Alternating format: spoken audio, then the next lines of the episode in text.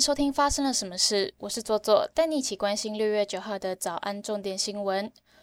指挥中心昨天公布，国内新增八万零一百九十五例新冠肺炎本土病例，新增一百五十九例死亡案例，创下死亡人数的新高。三名染疫儿童酿脑炎、肺炎，疫情仍处在高原期。另外，美国 FDA 批准了 Novavax 新冠疫苗使用在十八岁以上的成人接种，Novavax 将会成为继美国辉瑞、莫德纳、交生以外第四款批准使用的新冠肺炎疫苗。一名山友在攀登桃山时，发现了一具女性遗体倒在山径上。热心的山友撞见后，由于担心持续降雨以及遗体恐怕遭到动物啃食，便将遗体背至桃山山屋，并通报警消，并且发文公告周知，期盼广大的网友可以协助相认。晚间，雪霸国家公园管理证实，指死者是五十九岁的刘金秀，独自一人爬山。六月三日起登山，预计昨日从头山下武陵，不料却发生如此憾事。网友表示，热心的山友发挥了善心，完成义举，勇气可嘉。台湾苹果日报发布声明，表示已更新的东家完成交接。过去一年，苹果香港总公司面临全球新闻史上前所未见的风暴，港平资金遭到冻结，以至于台平金流断裂。由于大量解雇在台湾需要六十日之前宣告，苹果台湾分公司代表叶一坚向员工表示，大部分的同事都可以转移到新的东家，安然留用。我也会和大家一起留用新东家，并担任荣誉主席。据传，苹果是出售给一期 Life 共同创办人潘杰贤。是由潘杰贤和香港商人黄浩共同出资，收购金额为新台币十五亿元。苹果新闻独家爆料，十天内连续搜证到两起警察偷情的事件。先是台中的第六分局警察坐在巡逻车里面吹冷气追剧，接着又拍到了台中第五分局的警察也在执勤的时候躲在车内追剧，动辄月领五六万高薪的警察沦为了薪水小偷，而且被拍摄的时间长达三分钟，还没完全没有被发现。而被拍的警员坦诚观看手机跳出来的广告，但并非追剧。分局将两两位警员各记申诫一次，也表示会加强两名警员的教育。高雄老牌职校国际商工将走入历史，因为少子化对招生产生了重大的冲击，外加财务本身就不平衡、专任教师不足等问题，学校董事会将于今年三月提出了停办申请，目前正由教育局审查当中。不少在地人得知之后非常不舍。最近出现了新的诈骗模式，有诈骗集团看到果农脸书粉丝页上面有民众想要买水果，就假冒果农私下传讯息，不但取得了信用卡资料，偷设定第三方支付，还取得被害人的信任，拿到信用卡银行发出的授权密码，确认第三方支付权限，并在两个小时之内盗刷了八次，得手总共十九万元。法国参议院外交及国防委员会副主席、有台小组副主席格里欧应中华民国政府的邀请，六月八号到十三号率跨党派的国会议员访台。访台期间将会拜会总统蔡英文。外交部发言人欧江安表示，本团是继去年十月法国参议员访团、十二月法国国民议会访团之后，短短一年内法国国会第三度组团访台。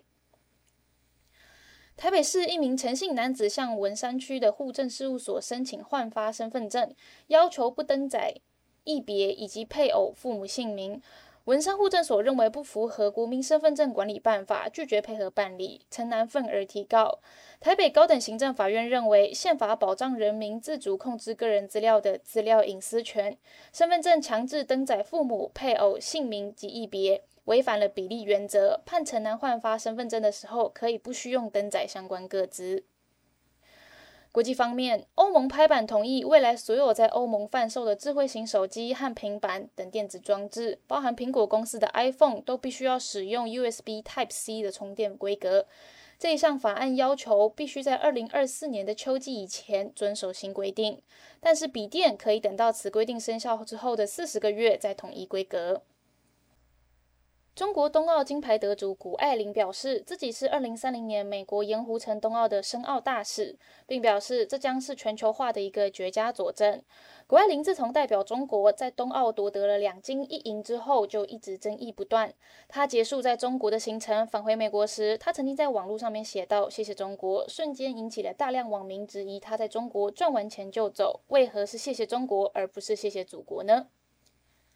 在连载二十五年、全球热卖四点九亿册之后，日本漫画家尾田荣一郎宣布，高人气漫画《航海王》将进入最终章。法新社报道，尾田荣一郎在推文中宣布将会休息一个月，一改往常一个星期出刊一次的步调。他说，这是因为他的活动实在太多了，包括要为了这一部长青连载漫画准备最终章。他表示：“我要休息了，我将会重新调整漫画的结构，我才能尽快完成最终章。所以请见谅，我需要稍微休息一下来进行准备。”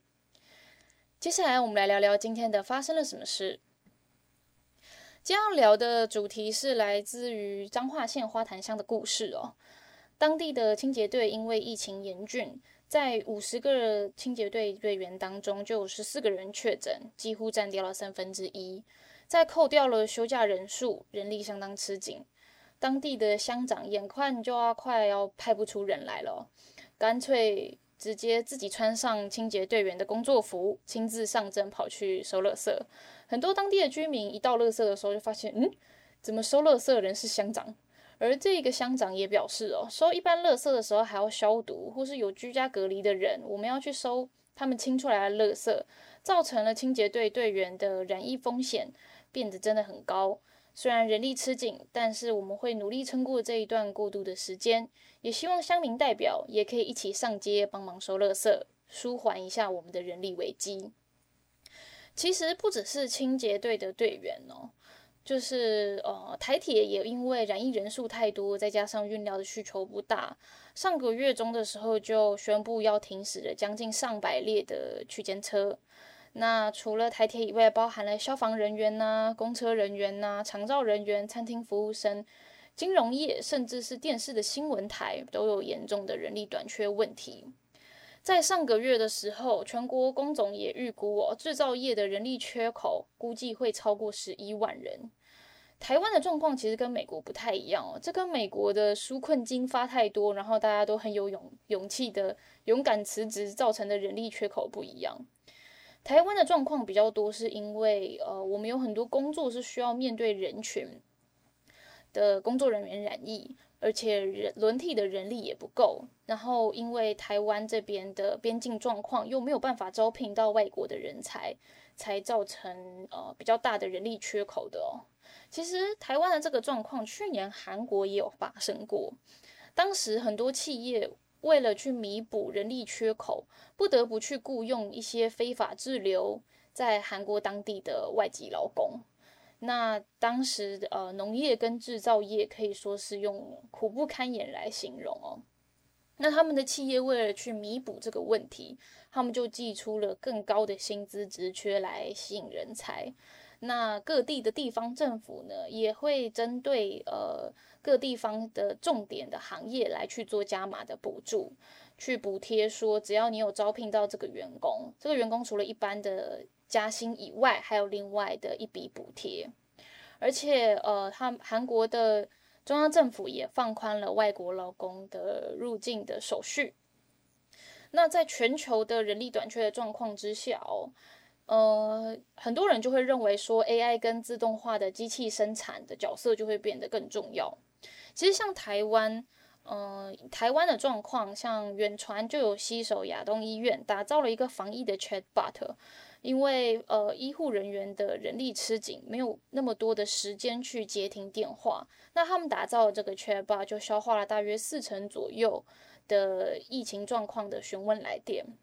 那在台湾的企业 AI 趋势报告的二零二二年中也显示哦，有一半以上的受访公司有更高的意愿去快速的导入 AI。尤其是在网络业、媒体业、游戏公司，而且还有医疗产业。不过，大家也不用太担心疫情之后自己的工作会直接被 AI 取代哦。虽然的确有一些公司在疫情的经济冲击之下之后就欲缺不补了，但是根据日经亚洲的报道，未来比较有可能是呈现人跟 AI 各取所需、各司其职的共存模式。毕竟，如果可以的话，吼，还是不要让清洁员跟乡长面临那么大的染疫风险，然后还要继续工作，会比较好吧。以上就是今天的发生了什么事，我是左左，我们明天见。